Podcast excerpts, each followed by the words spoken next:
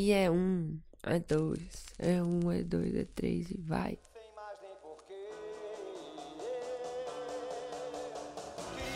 no mundo poder te mostrar o meu talento pra loucura, procurar longe no peito. Eu sempre fui perfeito pra fazer discursos longos, discursos longos sobre o que não fazer. Senhoras e senhores, reconheceram essa voz? O que é que eu vou fazer?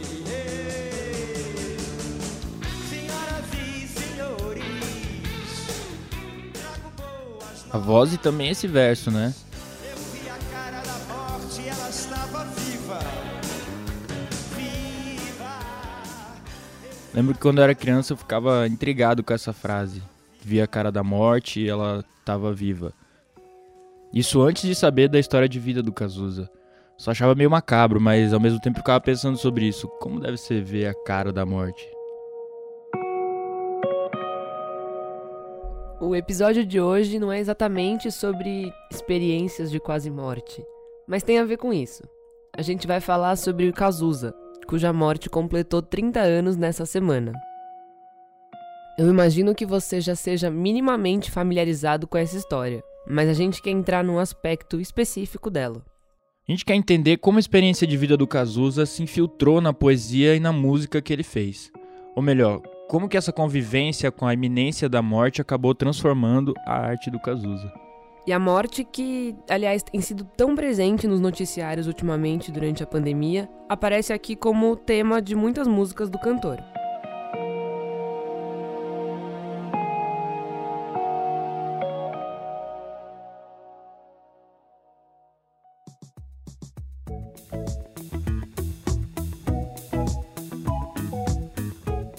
Mas antes de continuar, eu quero avisar que eu sou a Isabela Menon e esse é o Expresso Ilustrada, o podcast de cultura da Folha, que tem episódios novos todas as quintas, às quatro da tarde, e tá disponível em todas as plataformas.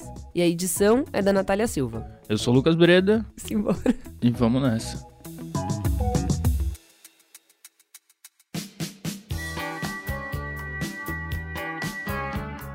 Essa aí todo mundo conhece, né? É Bete Balanço, um dos maiores sucessos do Barão Vermelho. Em 84, quando essa música foi lançada, o Cazuza ainda era vocalista da banda. Estrela.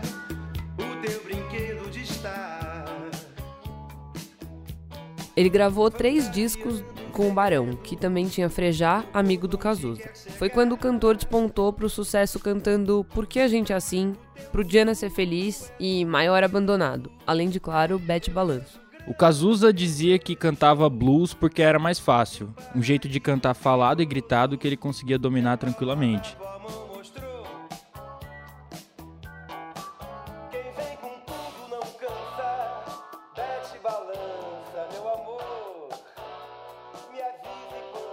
E aí veio o Rock in Rio de 85.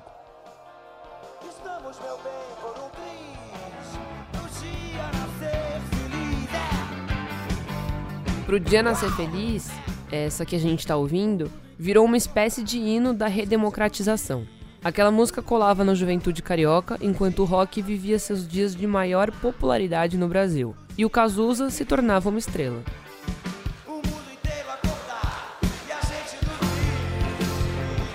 É um verso que representa bem a figura do Cazuza àquela altura. Boêmio, sempre com um copo de uísque na mão, ele era um roqueiro rebelde, fã de James Dean e John Lennon e um hedonista contra a caretice. Procurando vaga, uma hora aqui, outra ali.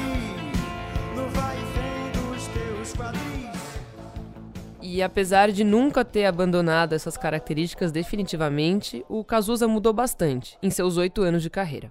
Em 85, mesmo ano do Rock in Rio, ele saiu em carreira solo. Pra que mentir? Fingir que perdoou. Tentar ficar amigos sem rancor. A emoção acabou. Que coincidência é o amor. A nossa música nunca mais tocou. A gente tá ouvindo o codinome Beija-Flor, uma música que tá no primeiro disco solo do Cazuza, que é o Exagerado. A mãe dele, a Lucinha Araújo, no livro que ela escreveu, que chama Só as Mães São Felizes, Ela disse que essa música já foi inspirada pelos beija-flores que o Cazuza via na janela do hospital.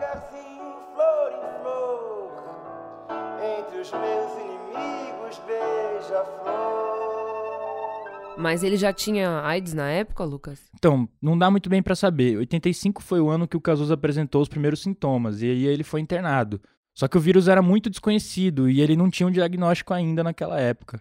O curioso é que ele chega a falar ao Ezequiel Neves, que é um jornalista e foi um grande amigo dele, que ele estava com AIDS. Cazuza tinha esse jeito brincalhão e costumava falar essas coisas absurdas, mas a desconfiança já dava indícios do que ele podia estar sentindo ali em, em 85. Entendi. Então vamos pular um pouco no tempo. Deixa eu dizer mais. Quero cantar só para as pessoas fracas que estão no mundo e perderam a viagem. Esse é o Blues da Piedade que você escreveu no hospital nos Estados Unidos. Você É. ficou dois meses lá. É. Ah, além dessa música, você fez outras duas, Boas Novas, em que você diz: Senhoras e senhores, trago boas novas. Eu vi a cara da morte, ela estava viva. Você viu a cara da morte? De- e, e- e dizem que quem, quem viu a cara da morte nunca mais volta igual, né? Você não está igual. Nunca, não. Eu, eu tô, o meu básico continua igual. Agora, eu mudei completamente. Porque eu, eu realmente eh, eu tive um CTI assim para morrer. E não morri. Aqui. Então, quer dizer, eu voltei disso. Como é que é a cara da morte, Cazuza? É, é, é, um, é um triângulo de luz, assim. E, e- e- e é uma paz, é como se fosse um gozo, como se fosse um shot de heroína. É bom? É, é, é acho que é o prazer total, é a morte. Quer dizer, você tinha medo da morte, que uma vez você disse isso. Muito medo. Depois dessa experiência não dá mais para ter. É, eu mudei, por exemplo, eu tinha terror pânico de avião. Hoje em dia eu adoro andar de avião. Eu vi na janelinha, na, na ponte aérea, Sim. olha lá embaixo, olha a Angra. Eu amo andar de avião agora. Adoro. A melhor coisa pra mim é sair do ar. Ai, quando o avião levanta, ai, que bom. E, quer dizer, isso é uma, eu mudo- eu mudei coisas assim, é, palpáveis. Eu, claro que o meu, o meu básico continua o mesmo. Mas os medos que eu tinha, que o medo de morrer é um medo básico, né? Mas é, é, não é que eu não tenha mais medo de morrer. Mas agora eu tenho medo de morrer porque eu gosto tanto de estar vivo que eu acho que vai ser um desperdício morrer. E acho que aí porque muda um pouco também, na- no teu caso específico, porque a gente tem medo de morrer, porque a gente tem medo do desconhecido. É, Se você viu a cara da morte, ela não é mais uma desconhecida. Pode ser por aí também ou não? também. Também. E uma coisa é, é certa, morrer não dói. Isso é certo. É uma coisa que eu queria que, que eu passei, eu tive perto dela e, e é prazeroso, não é ruim, não dói. Essa entrevista do Cazuza para Marília Gabriela acontece em 88, mas eles estão falando sobre 87, o ano em que o teste do Cazuza deu positivo para HIV e ele foi para Boston se tratar. Deu pra perceber como a experiência de estar muito perto da morte mudou o Cazuza. Ele mesmo diz, e não foi só nessa entrevista, mas o mais interessante é que poucas pessoas àquela altura sabiam que ele havia desenvolvido a doença. Agora, é importante dizer que o Cazuza foi um dos primeiros famosos no Brasil a ter AIDS, e num momento em que os estudos sobre a doença tinham avançado muito pouco. Em 87, o diagnóstico que Cazuza recebeu era quase que uma sentença de morte. Hoje as coisas estão muito diferentes, né? É possível adquirir o vírus, desenvolver a doença e ainda continuar vivo por muito tempo com os tratamentos atuais.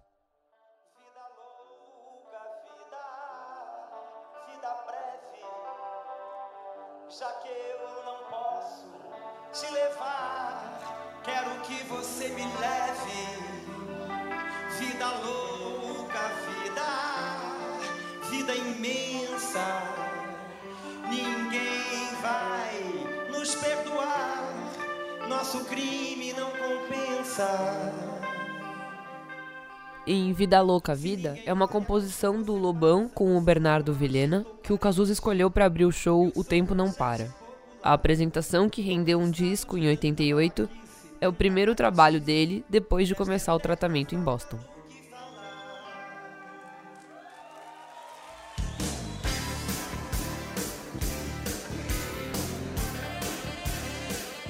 Nesse show, ele usava umas roupas brancas, o que fazia muita gente criar essa imagem de anjo do Cazuza. É, ele também mudou o jeito de se portar em cima do palco. Nas palavras dele, ser cantor agora é uma coisa tão forte que economizo gestos, fecho mais os olhos pra cantar, coisa que o Ney me ensinou. Nesse show, falo em vida umas seis vezes.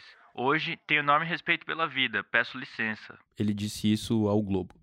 O Ney que o Cazuza fala é o Ney Mato Grosso, que foi namorado e amigo dele. Foi ele quem dirigiu o show que acabou sendo um dos mais icônicos da carreira do Caju, que é o apelido do Cazuza. A mudança não foi só de repertório, porque parece que Cazuza deu uma pisada no freio, poupou gritos e se colocou de maneira delicada nas performances. Eu não tenho data comemorar. Às vezes os meus dias são de par em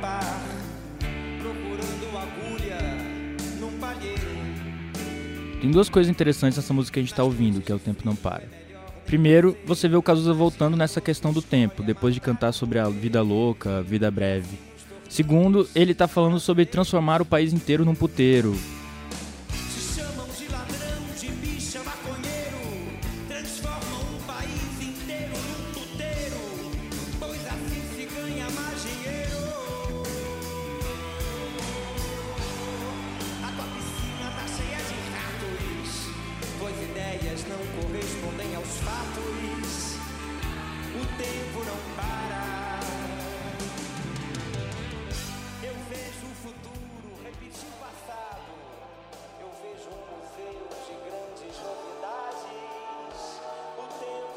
De grandes novidades. Quer dizer, ele também tá falando sobre nação. É, além de Vida Louca Vida, de Boas Novas, de O Tempo Não Para, ele também canta ideologia nesse show.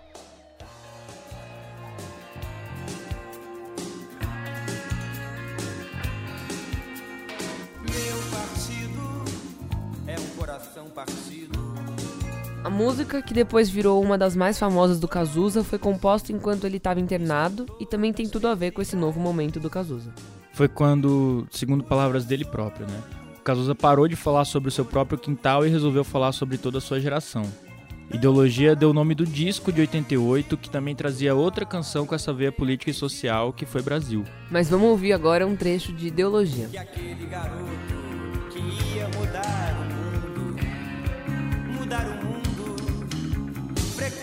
Agora as festas do Ramonde.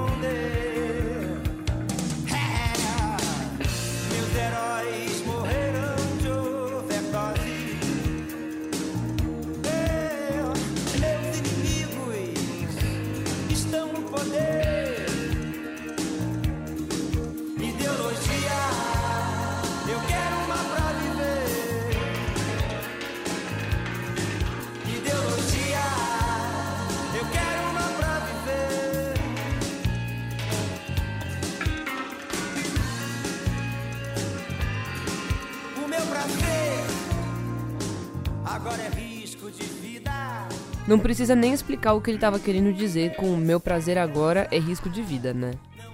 Pois é, a Lucinha, mãe do Cazuza, conta no livro dela que essa música foi feita enquanto ele estava internado. Ela diz que o Cazuza estava conectado ao mundo pelos tubos de respiração e medicamentos e também perdendo a noção do dia e da noite. Ele já estava trabalhando nessa música com o Frejá e costumava cantarolar a letra em meio aos delírios causados pelo tratamento.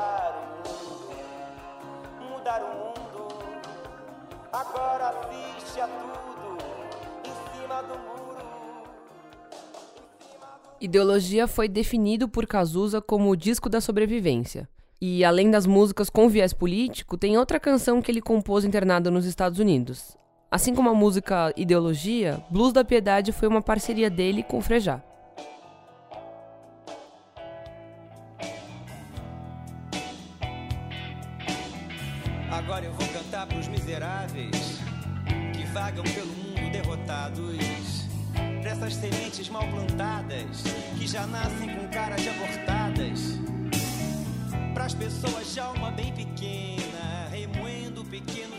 Essa música é um manifesto contra a caretice, algo constante na lírica de Cazuza.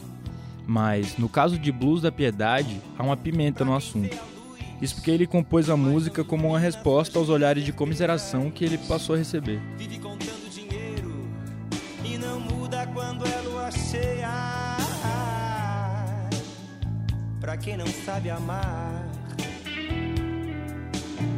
fica esperando alguém que caiba no seu sonho.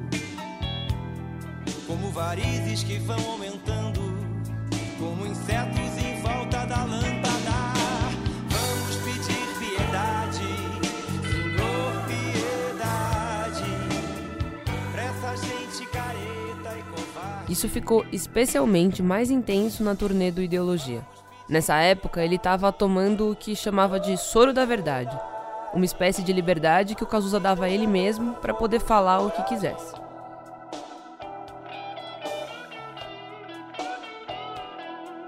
É, e ele chegou a cometer alguns sincericídios nessa época, né? Era comum que ele fizesse discursos no meio dos shows e também teve um dia que ele tirou a roupa no meio do palco, depois foi vaiado num show em Maceió. Outra vez ele cuspiu na bandeira do Brasil e gerou uma polêmica danada. Paralelamente, o tratamento dele continuava e sua situação estava ficando mais frágil. Ele vivia sob a possibilidade de desmaiar em um show, por exemplo. E quando o Cazuza foi gravar seu último disco, Burguesia, ele já estava de cadeira de rodas e bastante debilitado. Tem gente que recebe de Deus quando canta. Tem gente que canta procurando Deus. Eu sou assim. Essa é a última música do último disco do Cazuza, chama Quando Eu Estiver Cantando. Deus que me perdoe no camarim. Eu sou assim. Canto pra me mostrar de besta. Ah, de besta.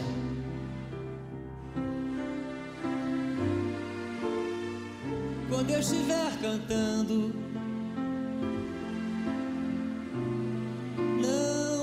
aproxime.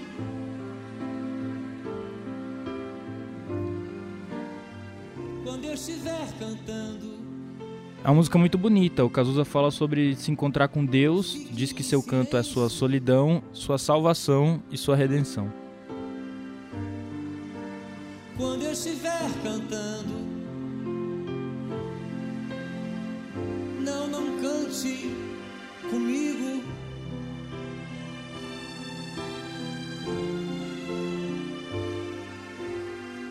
Porque eu só canto só.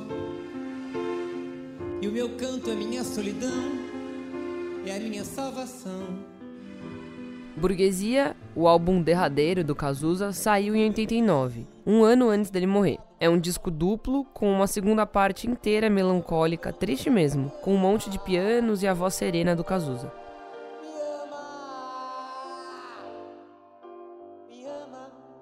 Curioso que esse disco foi mal recebido pela crítica na época.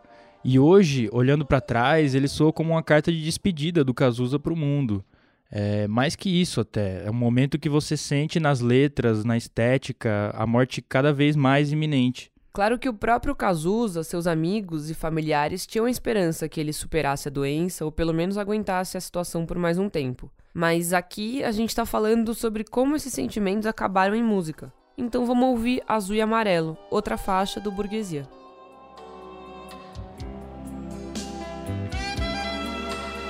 Existem também drogas pra dormir e ver os perigos no meio do mar. No sono pesado, tudo meio drogado. Existem pessoas turvas, pessoas que gostam. Eu tô de azul amarelo, amarelo, azul e amarelo. É, azul e amarelo são as cores do Logunedé, que é o orixá do Cazuza. E ele fala sobre anjos e fadas, sobre o encontro com deuses. Os versos Tô pronto pra ir ao teu encontro e Não quero, não vou, não quero são de uma sinceridade cortante.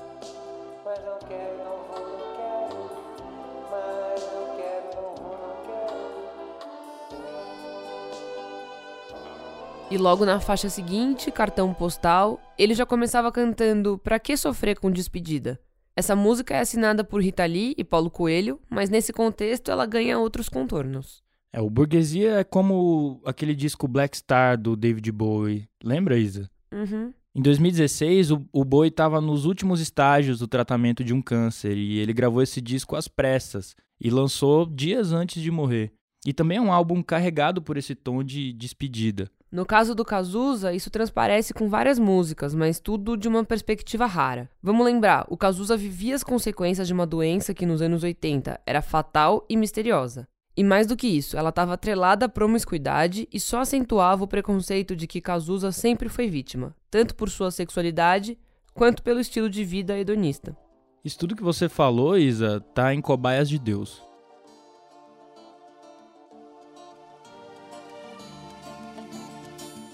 Me tire dessa jaula. Irmão, não sou macaco. Desse hospital maquiavélico. Meu pai e minha mãe. Eu tô com medo. Porque eles vão deixar Essa música nem é tão melódica quanto as outras que a gente acabou de mostrar, mas talvez seja mais dura. O Cazuza fala sobre ser uma cobaia de Deus, sentir o hospital como laboratório. E quando ele fala que essas cobaias são atropeladas por um trem da morte, parece que ele tá falando dele mesmo. Traga uma corda, irmão. Irmão, acorda. Nós, as cobaias, vivemos muito sós. Por isso Deus tem pena e nos põe na cadeia. A gente pode até entender essa arbitrariedade como sendo a própria existência da AIDS. O Cazuza chegou a dizer que o vírus tinha caído como uma luva, modelinho perfeito da direita e da igreja, porque impulsionava o moralismo e a homofobia.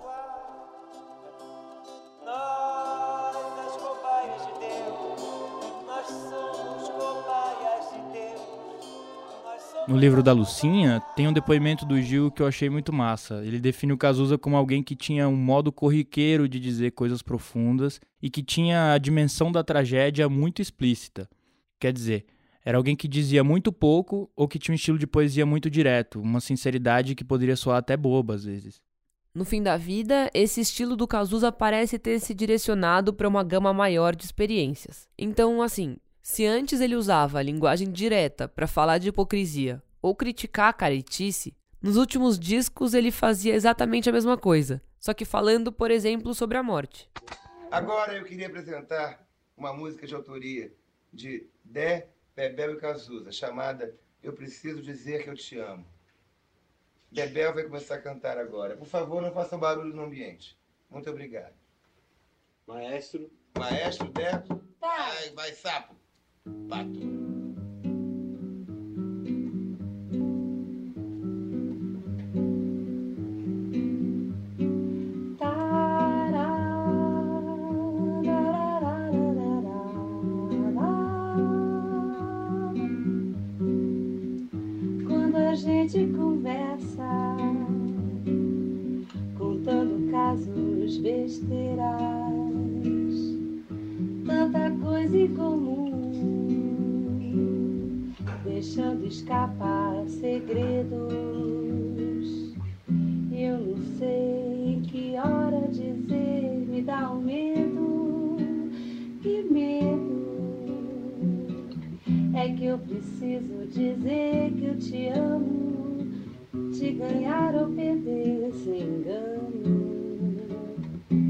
eu preciso dizer que eu te amo tanto.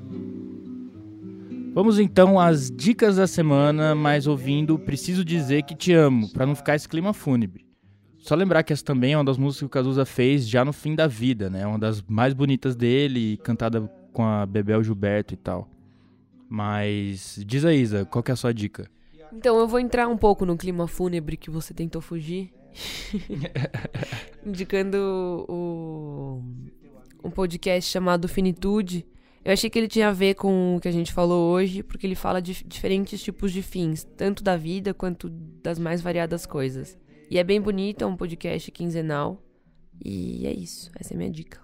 Bom, a minha dica é basicamente a principal referência para esse, esse podcast de hoje, que é o livro da Lucinha Araújo, lançado nos anos 90, que é Só as Mães São Felizes. Ela conta todos os bastidores do tratamento do Cazuza e a partir daí você consegue fazer a ligação com as letras e com as músicas. É, enfim, pensando na temporalidade, né, na linha do tempo da, da carreira dele. Então é bem interessante. Fechando e abrindo a geladeira a noite inteira. É que eu preciso dizer que eu te amo,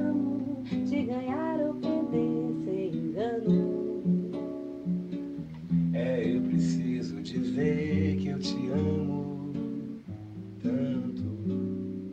E esse é o Expresso Ilustrado, podcast de cultura da Folha, que tem episódios novos todas as quintas, às quatro da tarde, e a edição é sempre da Natália Silva. Eu sou Isabela Menon, Eu sou o Lucas Breda. e até semana que vem. Beijo, se cuidem. Tchau! se abre e acaba comigo. E nessa novela, baby, eu não quero ser teu amigo, não, não. É. é que eu preciso dizer que eu te amo, te ganhar ou perder, sem engano.